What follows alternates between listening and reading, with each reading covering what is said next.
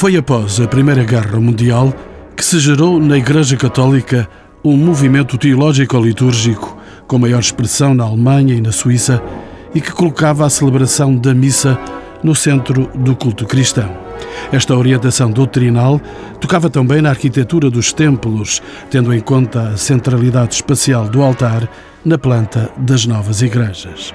Foram estes ventos que sopravam no interior da igreja e depois foram confirmados pelo Concílio Ecuménico Vaticano II, que atingiram, em meados do século XX, um raro movimento de renovação da arquitetura religiosa que quase clandestinamente se reunia em Lisboa com o dinamismo de jovens arquitetos, padres e estudantes de arquitetura e de teologia.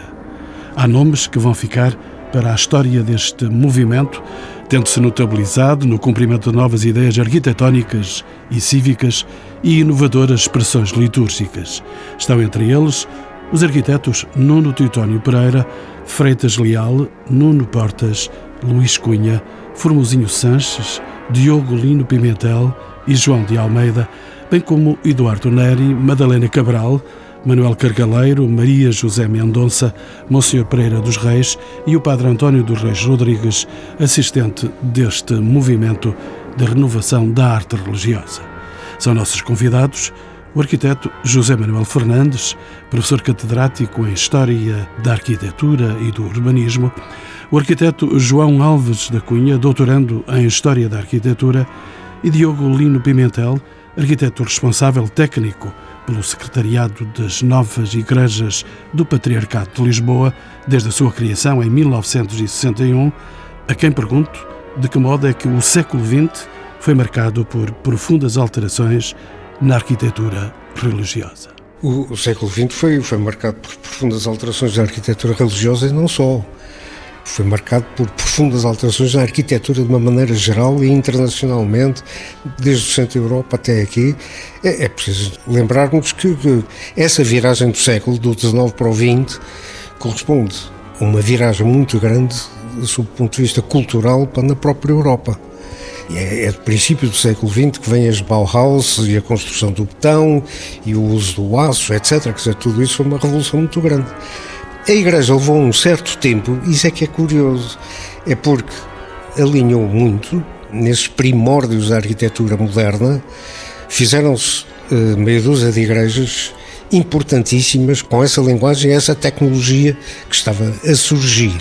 Depois esqueceu-se tudo, a Igreja voltou para trás para o século XIX e só depois, já bastante a meio do século XX, é que retoma outra vez Uh, enfim, e isto depois da Igreja ter deixado há muito tempo de ser mecenas, não é? Quer dizer que anteriormente, o Renascimento, o Barroco, etc., quer dizer, o século XVIII, a Igreja é, é mecenas e é o motor da evolução da arquitetura e da arte, o que já tinha deixado de ser realmente no, no século XIX, embora com umas uns apontamentos da arte nova, de, das arts and crafts, do secessão vienense e depois os Bauhaus, para que vem por aí fora, não é? Que acontecimentos estiveram na base dessa renovação, arquiteto João Alves da Cunha? Falamos de, da renovação da arte. No meado do século XX, que vai dar origem ao movimento de renovação da arte religiosa.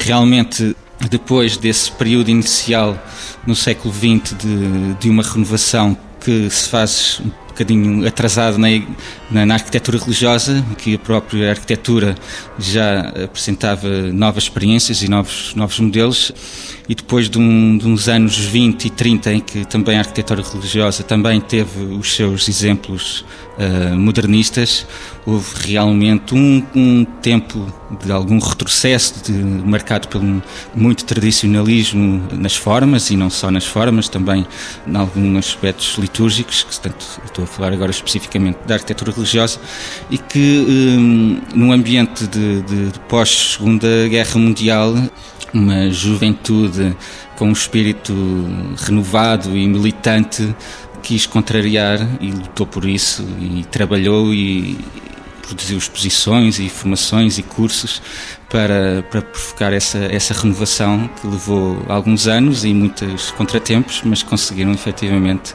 que a Igreja retomasse esse caminho renovador também na arquitetura religiosa. Está já a falar do berrar do movimento de renovação da arte religiosa em Portugal. Exatamente, exatamente.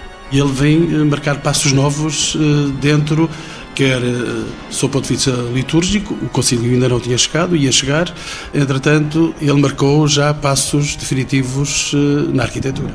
Exatamente. É o movimento de renovação da arte religiosa que devemos o regresso da, da arquitetura religiosa ao século XX, podemos dizer mesmo assim. Portanto, é, é graças a este movimento que, quer em termos arquitetónicos, quer em termos litúrgicos, que é realmente um, um retomar e um, um andar para a frente, um atualizar. Poderíamos usar mesmo a palavra que depois o, o Concílio Vaticano uh, imortalizou, de, o adjornamento, portanto, passa-se uh, a este nível graças ao, ao Merrar. Arquiteto Diogo Lino Pimentel? Era só para acrescentar uma coisa, é que quando estamos a falar de movimento de renovação da arte religiosa, não estamos a limitar forçosamente a coisa ao chamado Merrar, ao movimento que se deu em Portugal, porque isso simultaneamente estava-se a dar na Europa toda, principalmente em França, Alemanha, Suíça, etc. Quer dizer, havia de facto um, um movimento geral de renovação da arte religiosa em que o, o português se inseriu e colaborou totalmente. Professor José Manuel Fernandes, de que modo é que as preocupações sociais, por outro lado, inerentes ao movimento moderno na arquitetura, contribuíram para um novo conceito de igreja, de templo católico? Bom, falando em termos gerais, a questão está muito hum, interrelacionada das várias funções e atividades humanas, aspectos sociais, económicos, políticos equipamentais, urbanos, etc., no mundo da revolução da arquitetura moderna no século XX, envolvem e absorvem o tema religioso. Não é? Portanto, é uma relação interativa.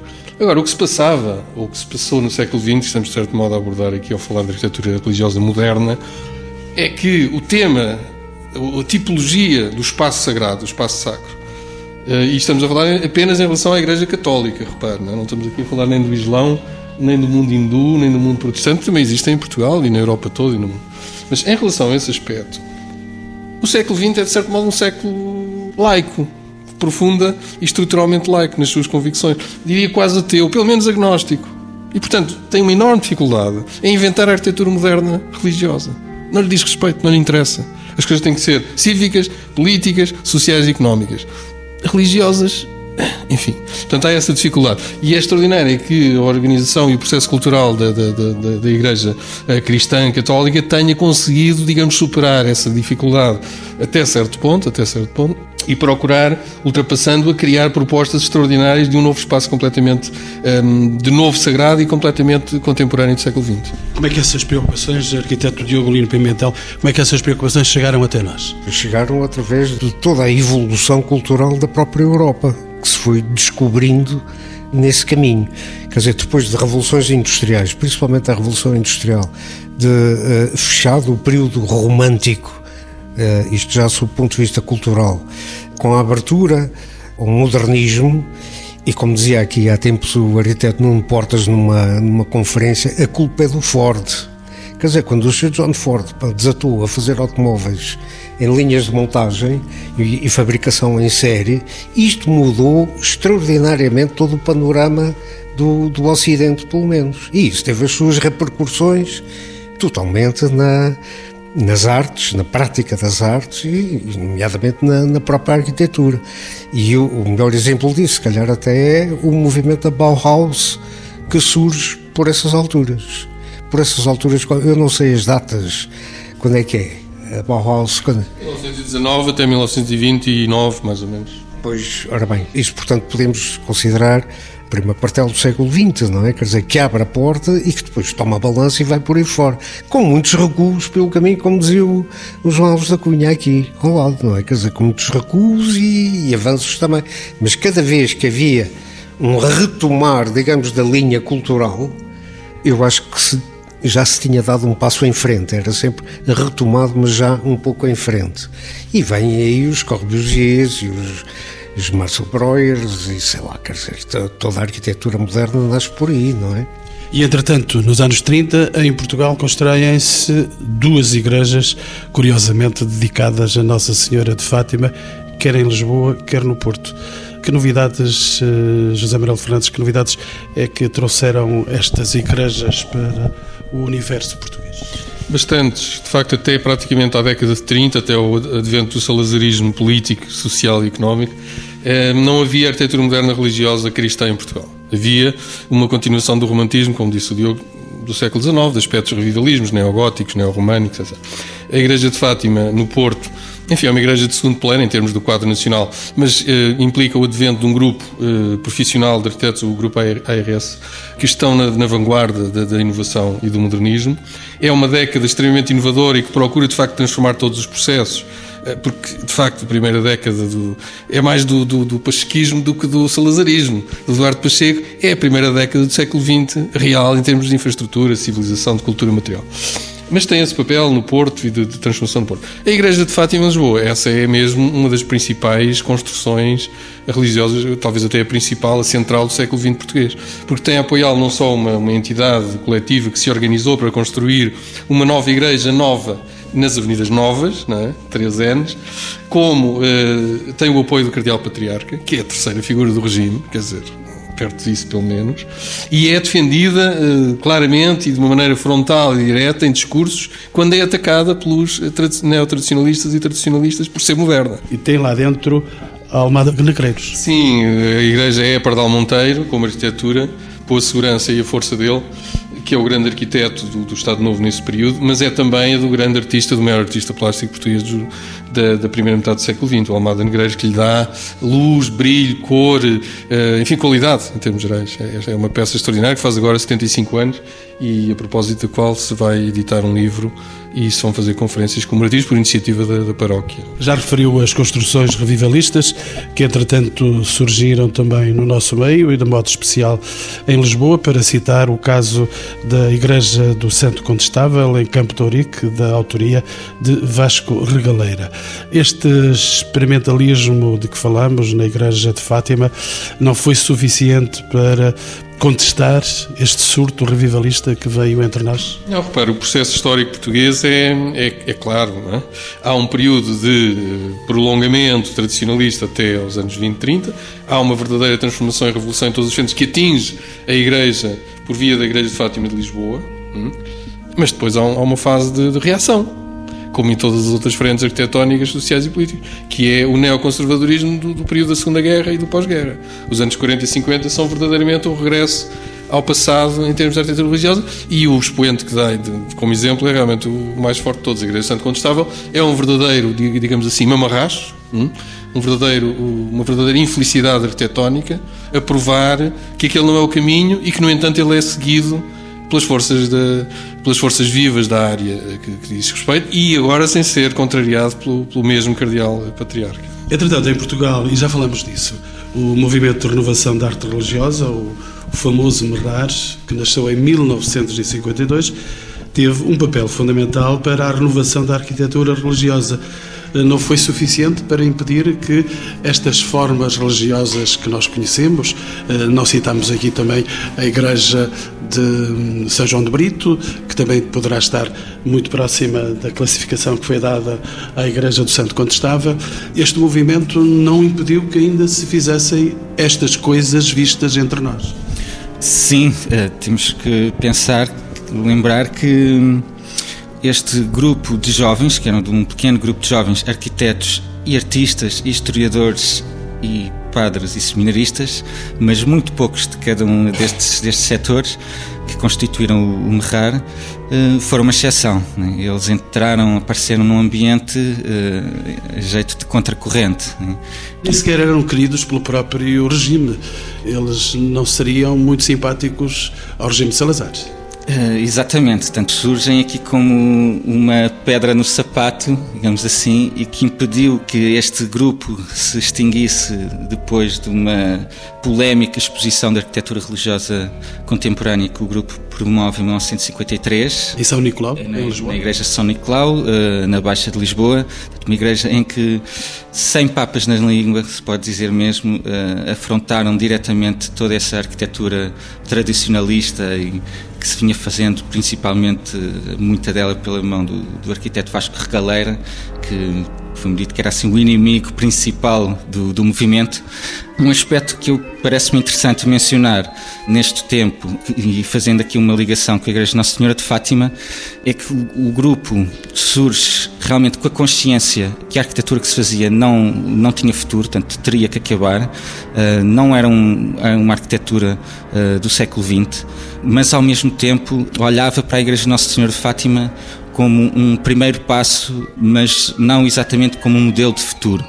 E aqui portanto, interessa uh, enfocar a importância que teve o arquiteto João de Almeida na sua viagem que fez à Suíça e Alemanha também. Ele esteve convidado para estar neste programa, mas motivos de saúde retiveram-no e não o deixaram participar, porque é um dos elementos primeiros também desse movimento de renovação da arte religiosa. Exatamente, e o seu, o seu contributo seria certamente uh, importante, porque nos estaria realmente essa experiência que ele trouxe daquele centro da Europa que estava eh, mais uh, empenhado na renovação, mais envolvido já há bastante tempo, quer principalmente o meio suíço e, e, e alemão, e é ele que, uh, depois de, de, uma passagem por dois anos em, em trabalho e em visita nesse, nessa área, traz uma série de, de modelos e de exemplos que o, o Merrar depois vai pegar para começar a partir daí a fazer uma proposta de nova arquitetura religiosa. Arquiteto José Manuel Fernandes? Era para esclarecer este aspecto que, que o João Alves da Cunha estava a focar, agora em termos de espaço uh, concreto arquitetónico. A Igreja de Fátima era um precursor, era um primeiro passo.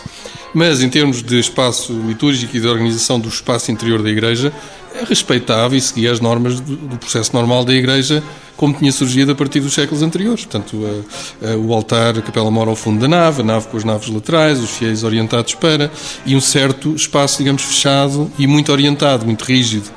A Igreja, como surge a partir do Morrar e noutros movimentos de, do eixo centro-europeu, é uma Igreja que procura o sentido do espaço participativo, procura entrosar mais o espaço do, do padre e da liturgia com a presença e a participação dos fiéis, envolvendo, através de uma espécie de anfiteatro, eh, esse, esse, mesmo espaço nuclear, com eh, uma, uma espacialidade mais informal, mais orgânica, mais uh, atraente, mais moderna, em, em, poucas palavras. Essa é que é a grande transformação. Outro aspecto que eu queria acentuar é o MERRAR, o Movimento de Renovação da Arte Religiosa dos anos 50 em Portugal, é uma forma de combate uh, contra o salazarismo, contra o que já era um Estado, digamos, ultrapassado e retrógrado na época.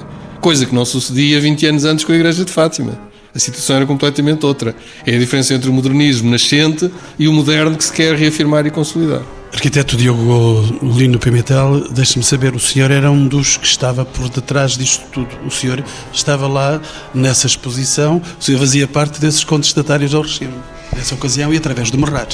É, é, pois sim, está bem, um, um pouco, mas uh, deixe-me referir uma coisa por causa dessa exposição de São Nicolau, que é curioso, é que é antecedida por, pela publicação de um panfleto do arquiteto, feito pelo arquiteto João Rebelo, que era colaborador do, do arquiteto Teutónio Pereira, que é um, um libelo contra uma praça, que não sei como é que chama dos Açores, em Ponta Delgada, e que ele publica umas fotografias, uns desenhos da praça, um, um desdobrável, em que na capa aparece escrito letras muito grandes e muito gordas assim: Não, senhor ministro.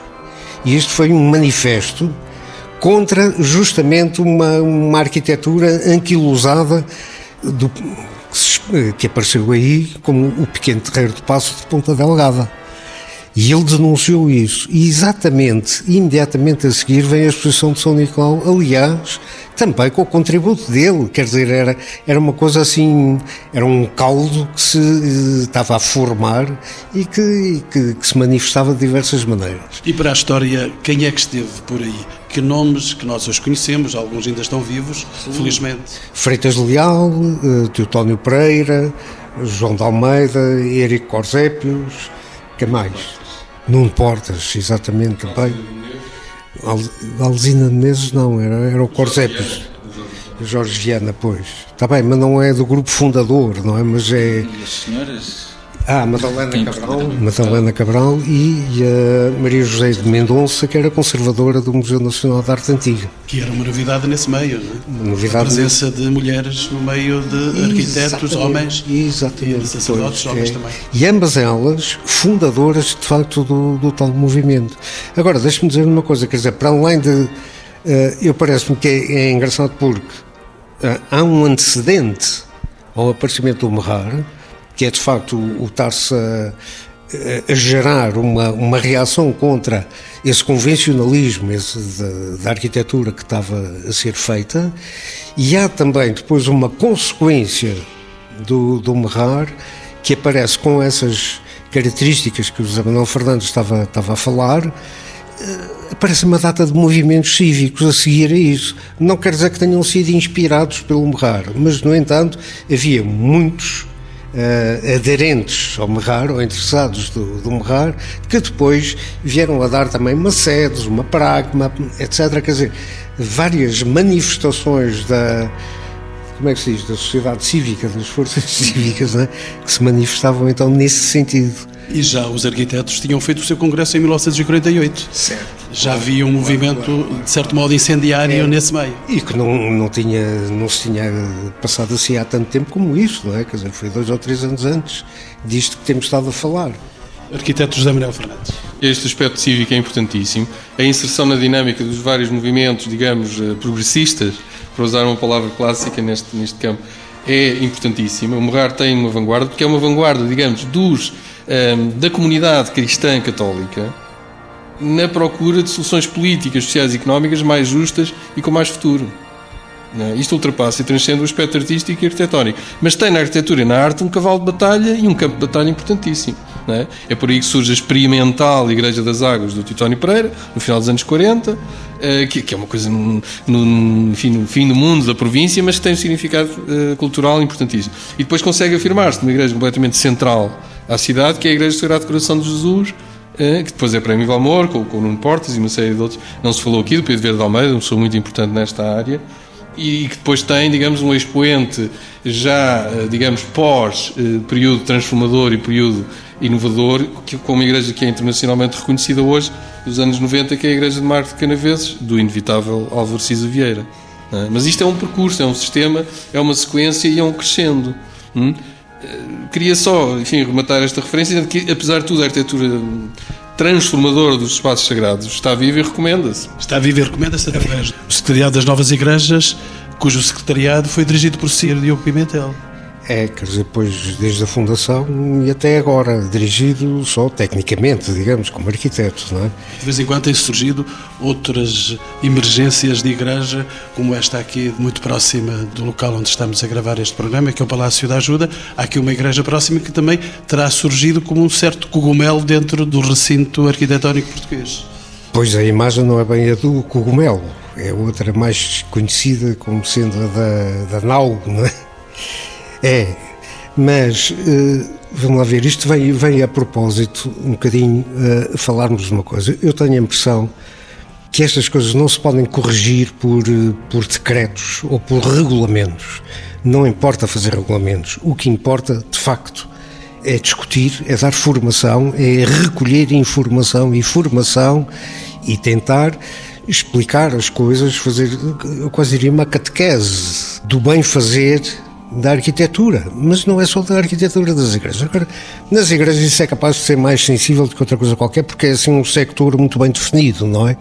Agora, houve muitas tentativas no tal pós-guerra que o Zé Fernandes falava há, há bocadinho, no centro da Europa e em Portugal também, em fazer regulamentos. Regulamento para a construção de novas igrejas, não sei o que, etc. Quer dizer, serviram, foram pontos de partida e motivos de discussão, deram os seus frutos, mas hoje em dia são coisas de algum modo ultrapassadas e não interessa nada estar a fazer regulamentos. Não é pelos regulamentos que as coisas se renovam ou que, ou que ganham consistência, é pela cultura, é pela informação, pela discussão, pela, pela cultura. Sr. Arquiteto, mas eh, foram as obras produzidas concretamente pelo arquiteto Schwartz na Alemanha, ou a Igreja de Ronchamp, ou o Mosteiro La Tourette na França, de Le Corbusier, que contribuíram para uma maior experimentação da arquitetura religiosa em Portugal. O, o sinal vinha de fora, Sr. Arquiteto? Sim, quer dizer, esses, esses vieram muito de fora, quer dizer, até porque são, são muito pioneiros, não é? Eh, é uma vanguarda, é uma vanguarda, um pioneirismo no centro da Europa, não é? Agora, deixe-me voltar só um bocadinho à, à nau aqui do Restelo, não é? Eh, como outras coisas, eu, eu acho que não interessa nada estar a proibir as coisas. O que interessa é analisá-las e discuti-las mais uma vez. Quer dizer, a pergunta que se põe, porque a arquitetura dessa igreja é responsabilidade do arquiteto Trofarreal que a projetou. E ele que assuma a responsabilidade e há de responder por isso, ou não responder, ou ser aplaudido, ou ser banido. Vamos a ver, não sei o que é que acontece. Agora, há uma coisa que é muito importante, que é saber, estará a Igreja empenhada ou aceita dar essa imagem de si própria?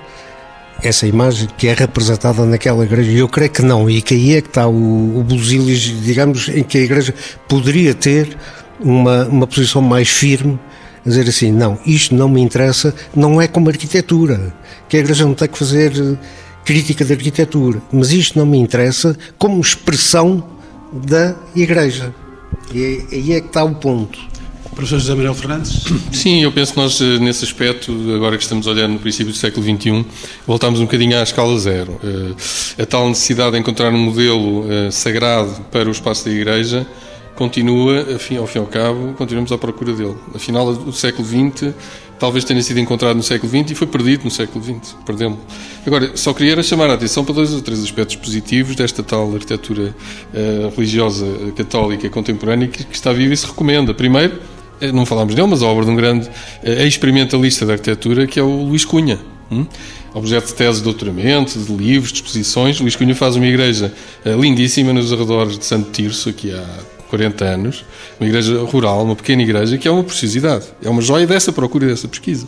O arquiteto João de Almeida faz duas obras importantíssimas no afirmar do Morrar, que é a igreja de Moscavide, com o Freitas Leal, e a Igreja de Passo de Arcos, que apesar de tudo é uma, uma peça excelente, digamos, do apogeu dessa, dessa afirmação contemporânea, orgânica, eh, de anfiteatro, de participação da Igreja. Mas continua, o Gonçalo Bino, por exemplo, vai inaugurar agora, dentro de dias, eh, uma grande obra no espaço que é o espaço que foi substituído pela Igreja de Fátima na nova freguesia de Lisboa, que é a Igreja de São Julião, na, na Baixa, que agora vai ser o Museu do Dinheiro, passa o termo e a contradição, não estamos a falar, portanto, de uma igreja, mas de um espaço de arquitetura religiosa sagrado que é transformado de maneira sublime, digamos, é ressacralizado por uma função cultural e que, vai, e que tem essa relação, digamos, indireta com a gênese da Igreja de Fátima e vai ser, com certeza, um grande acontecimento arquitetónico em plena Baixa Lisboeta. Necessariamente teríamos que falar sobre o Concílio Ecuménico Vaticano II, que, de certo modo, veio doutrinar eh, os espaços litúrgicos e religiosos a nível mundial e, concretamente, entre nós. E pergunto eh, ao arquiteto João Alves da Cunha de que modo é que o espaço religioso deu resposta a esse movimento de renovação litúrgica e pastoral que se iniciou depois da Segunda Guerra Mundial e culminou, de facto, com a realização do Concílio Ecuménico Vaticano II.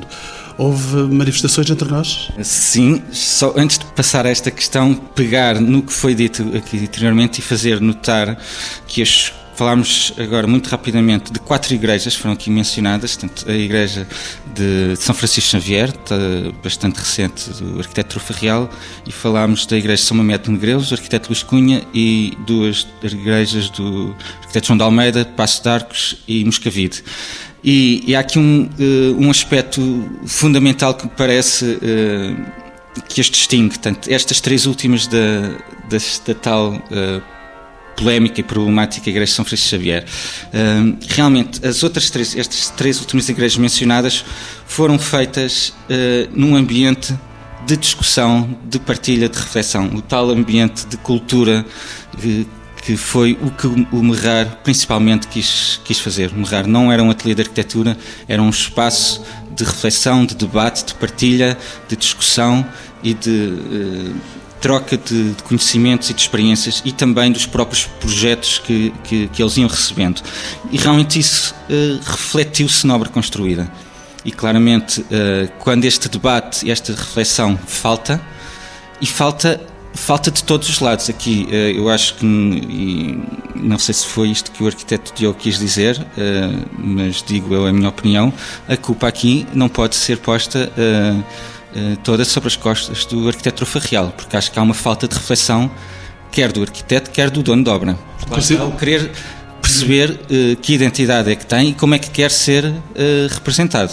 Como é que se, porque aquele edifício uh, retrata também uma identidade de igreja. O concílio ficou então, de certo modo, entre parênteses. Em termos arquitetónicos, eu, eu, não diria que, é, que ficou entre parênteses o Concílio teve um, um, período de uma grande intensidade, de uma grande dinâmica, conheceu uh, aqueles anos 60, as coisas foram muito rápidas e, e depois teve que necessariamente ter um abrandamento, uh, uma, uma, pausa, foi posto um, um, travão, as coisas estavam a andar muito depressa. Uh, a Igreja é uma instituição bastante grande, bastante antiga, com muito peso e, e, e foi preciso colocar um travão e que, portanto, ainda estamos nesse tempo uh, de uma velocidade mais lenta. Ainda estamos à espera de um diálogo entre a fé, a liturgia e a sociedade, se calhar é isso que falta ainda. Aqui, aqui a questão parece-me é que, entretanto, se a Igreja pôs esse travão, a sociedade não pôs travão. Portanto, a sociedade como a vivemos hoje uh, e a, sociedade como era nos anos 60 não tem nada a ver, né? Alguém pensava uh, que teríamos internets e Facebooks no, quando se fez o concílio. José Manuel? A propósito de liberdade e de dinâmica dos anos 60, queria aqui também evocar um facto presente em, em, edição recente, que é exatamente de um dos adeptos do, do Merrar, um dos uh, arquitetos que foi, uh, digamos, que seguiu claramente o, pensamento dessa nova liberdade, dessa nova maneira participativa de construir o espaço a partir de uma reflexão conjunta, como disse muito bem o João Alves da Cunha, que foi o arquiteto Jorge Viana ao construir uma igreja para um bairro operário em 1965, em pleno apogeu das consequências do Merrar, que podemos situar, digamos, grosso modo, entre 55 e 65, pois ele eh, faz uma igreja para uma empresa enfim, eh, ligada à CUF, eh, ligada aos MEL, ligada à exploração do tabaco, a igreja da Tabaqueira, no bairro da Tabaqueira, no Conselho de Sintra, em Albarraque, e, no entanto, faz uma igreja de uma perspectiva, digamos, experimentalista, com um espaço de, de, de, malha triangular hexagonal inovador, baseado, inspirado nas obras do Frank Lloyd Wright nos Estados Unidos, com esse aspecto de anfiteatro, de participação, de envolvimento, de informalidade, com a beleza das artes participativas, com a excelente azulejaria do Lima de Freitas, entre outras obras de arte, e falo minim, com minimalismo, com uh, o mínimo de meios e o máximo de efeitos. Portanto, um sentido realmente construtor e de envolvimento social e, e naturalmente, uh, religioso. Isso é uma obra notável que deu um livro, editado no ano passado, também se deve chamar aqui a atenção, por um grupo de amigos e de seguidores da obra dele que achava que era uma obra pouco conhecida e que merecia muito mais, e que organizaram esse livro e que editaram por, por, por força própria, para propor aqui à DGPC, onde nós estamos a ter esta conversa, para a classificação oficial do edifício. Portanto, isto acho que é um renovar do esforço coletivo e participativo, em que os jovens do Cunha e o Diogo Lino estão, de resto, envolvidos como eu, e que deve ser ressaltado. Deve ser ressaltado porque faz parte das sequelas, das consequências e da dinâmica desse movimento extraordinário de há meio século atrás. Diogo Lino Pimentel, não falamos ainda do que a arquitetura obrigou à própria teologia e à própria liturgia de colocar no centro do edifício o altar. O altar tornou-se o epicentro real da nova arquitetura. Isso registra-se no, conjunto das igrejas que foram fabricadas, foram feitas, sobretudo depois do Concílio Ecuménico Vaticano II? É, sim, sim, sim, absolutamente. Quer dizer, eu, eu digo, às vezes digo, mas é um pouco é? que o Concílio não, não fez mais nesse capítulo, nesse aspecto, não fez mais do que vir consagrar aquilo, aquilo, que os arquitetos já propunham há algum tempo. Aliás, quer dizer, em coerência, em conjunto com a própria Igreja. Quer dizer, na conversa de arquitetura, igreja, arquitetura, teologia arquitetura, liturgia, as coisas encaminhavam-se todas para aí e os arquitetos davam soluções eh, próprias, adequadas a esse, a esse movimento que se gerava no interior da própria igreja. O concílio que veio foi, foi um bocado oficializar isso e aprofundar de algum modo essas coisas. Agora, eu parece-me importante termos em conta que a arquitetura reflete sempre a sociedade que está à volta de quem a faz. É fruto da época, é fruto da cultura, do tempo e do lugar em que é feita. Apesar de toda a comunicação a nível uh, mundial, uh, as internets e os Facebooks e isso tudo, uh, a arquitetura sai muito do sítio e das pessoas que estão no sítio. Isto foi sempre verdade, ou por outra, foi muito verdade e era totalmente assim. Temos todos essa imagem na Idade Média. Uh, depois também temos noutras, quer dizer, quando, quando, quando, quando a igreja se tornou palaciana, era o palácio que inspirava a arquitetura que se fazia. Quando a igreja se tornou pobre e servidora, como o concílio preconiza que seja, também a arquitetura se tornou realmente mais austera, mais, mais, mais pobre e mais servidora também, o que é a experiência de Bolonha e do Cardeal Lercaro, que justamente navegou muito nesse caminho nesse, nesse tipo de afirmação. Há agora uma coisa complementar a esta. Eu tenho muita pena de dizer, mas eu acho que a Igreja hoje, não só a Igreja, que a sociedade hoje não pode confiar cegamente nos arquitetos. Porque os arquitetos tomaram um bocadinho. Falo com um arquiteto. Falo como arquiteto. Os arquitetos tomaram um bocadinho o freio nos dentes e é quase um vale-tudo e, e, os arquitetos hoje em dia projetam, não são todos, é evidente, mas há uma arquitetura feita para ser publicada na revista, para ser fotografada, para ser publicada, para ser manifestada, quer dizer, para ter marketing. É, é, um, é um, fenómeno que eu, eu não sei se, se alguma vez se deu, mas hoje em dia há um marketing da arquitetura. E isso distorce um bocadinho essa, essa expressão da arquitetura como expressão do sítio e das pessoas que estão nesse sítio. Arquiteto João Alves da Cunha pareceu-me não Esse... concordar de todo com o arquiteto Bem, Dino Pimentel. Concordo e, e, reforçar a ideia só uh, trazendo aqui, lembrando aqui que foram mencionados há pouco, quer o arquiteto alemão Rudolf Schwarz, quer o arquiteto Le Corbusier, pelas as duas obras eh, conhecidas deles, Ronchain e La Tourette, que quer um, quer outro, eh, foram muito bem assessorados por pessoas eh, muito importantes nesta área dentro da igreja. Estou a falar do Romano Guardini e do padre dominicano Maria Alain Couturier, que os acompanharam, portanto, e não é por acaso que hoje olhamos para essas obras com gosto e com prazer. Portanto, e, portanto, eu vinha aqui confirmar que realmente foram. Uh, normalmente fala-se dos arquitetos, mas eles não, não estavam sós nessas obras. Professor José Manuel Fernandes. Exato, também para reforçar, teria reforçar este aspecto de diálogo e de ensinamento e de aprendizagem mútua entre os que estão na profissão arquitetura como autores e os que estão no mundo da, da, da Igreja, não é? A Igreja de Fátima também tem o Dom Martin, hum, que faz um encaminhamento, que faz uma, um opiniar culto dos processos e, das, e dos espaços que são propostos, é? e fala com o Pardal Monteiro sobre isso. Esta igreja que eu falei há pouco da Tabaqueira teve um grande mentor dentro da igreja, aliás falecido há pouco tempo, Manuel Falcão, com Manuel Falcão, que foi importantíssimo para entrosar aquele espaço num, num, num bairro operário, não é? Eu só queria reforçar isto neste aspecto de tudo o que se falou aqui, há que ter, em perspectiva de, de, interessado em história da arquitetura em Portugal, há que ter uma visão de conjunto, eh, digamos, esquematicamente, desse século XX, desses 100 anos, que começaram mal, começaram no século XIX, que passaram por um avanço extraordinário com o modernismo eh, e as igrejas de Fátima, que depois sofreram uma contra-revolução reativa, que depois sofreram a coisa, a boa aventura do Morrar, que depois se diluiu, que depois entrou num período menos feliz, de facto, do qual espero que possamos sair, mas há que ter essa história. Hum? E, portanto, eu, eu, eu organizei uma história da arquitetura uh, religiosa em Portugal no século XX, nessa perspectiva de dar um sentido de reflexão e de compreensão desse, desse conjunto de processos culturais que é importantíssimo para bem caminhar para o futuro. Sr. Arquiteto, então, que atividades é que estão previstas para assinalar esses 75 anos da Igreja de Nossa Senhora de Fátima em Lisboa? Bem, como lhe disse, eu, eu, o cônego Luís Alberto, que dirige a paróquia que organizou e que sedimentou todos os aspectos. Há uma série de acontecimentos, de eventos, de exposições, eh, mas basicamente aqueles a que estou ligado é a edição de um livro de grande qualidade plástica, de conteúdos, de, de, de, textos. Também tem aqui um texto do João Alves da Cunha, um texto da professora Raquel Henriques da Silva, outro do arquiteto João Vieira Caldas, com a introdução pelo nosso cardeal patriarca, para valorizar a dimensão estética, plástica, artística da Igreja Nossa Senhora de Fátima. E nesse aspecto, o texto muito singelo do Dom José Policarpo é, é muito bom nesse aspecto. Ele diz: Esta igreja ultrapassa o seu próprio espaço. Hum? Deixou de ser apenas a igreja daquela paróquia, daquele sítio de Lisboa. Ela tem uma dimensão que ultrapassa, e ultrapassa do ponto de vista material, mas também do ponto de vista espiritual. Isto eu acho, acho notável. Nem sei se o Almada Nogueiras era um homem religioso no sentido católico, mas era um homem claramente religioso no sentido do sagrado. E 50 anos também do Merrar, do movimento de renovação da arte religiosa.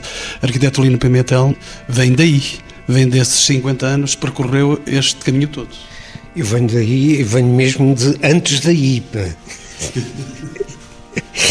É, agora continuo, uh, quer dizer, justamente até por isso, se calhar. Vão levantar algum monumento a este Merrar, a este movimento de renovação? Não, eu, espero, eu espero, que não, quer dizer, o, o, melhor monumento é esta conversa acerca do Merrar e as conversas que o Merrar tem, tem de provocado à volta disso, e teses, a tese aqui do, justamente do João Alves da Cunha, por exemplo, não é?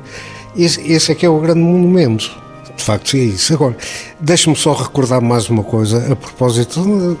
Isto está tudo muito ligado, a propósito, se calhar, mais do, do Secretariado das Novas Igrejas do que do Merrar, mas está, está ligado, que é a presença do Dom Manuel Falcão nestas coisas todas. E foi responsável por esse secretariado, que era o Secretariado de Informação Religiosa, muito ligado às novas igrejas. Além e deixa... ele era engenheiro também. Ele era engenheiro, exatamente, pois. E ele desenvolveu em Lisboa uma coisa que, que, se perdeu totalmente e que eu reconheço como uh, absolutamente necessária e urgente. Ele, ele, lançou os estudos de sociologia religiosa, isto é, sociologicamente, o que é que é, o que é, que é a Diocese de Lisboa. E as conclusões a que ela levou foram fundamentais na estruturação do, das próprias igrejas, das paróquias, da, da, da estrutura que toda a Diocese adotou. E isso está longe de ser uma coisa desprezível para a arquitetura, antes pelo contrário, eu penso que é indispensável para a valorização da arquitetura, para a arquitetura se poder afirmar.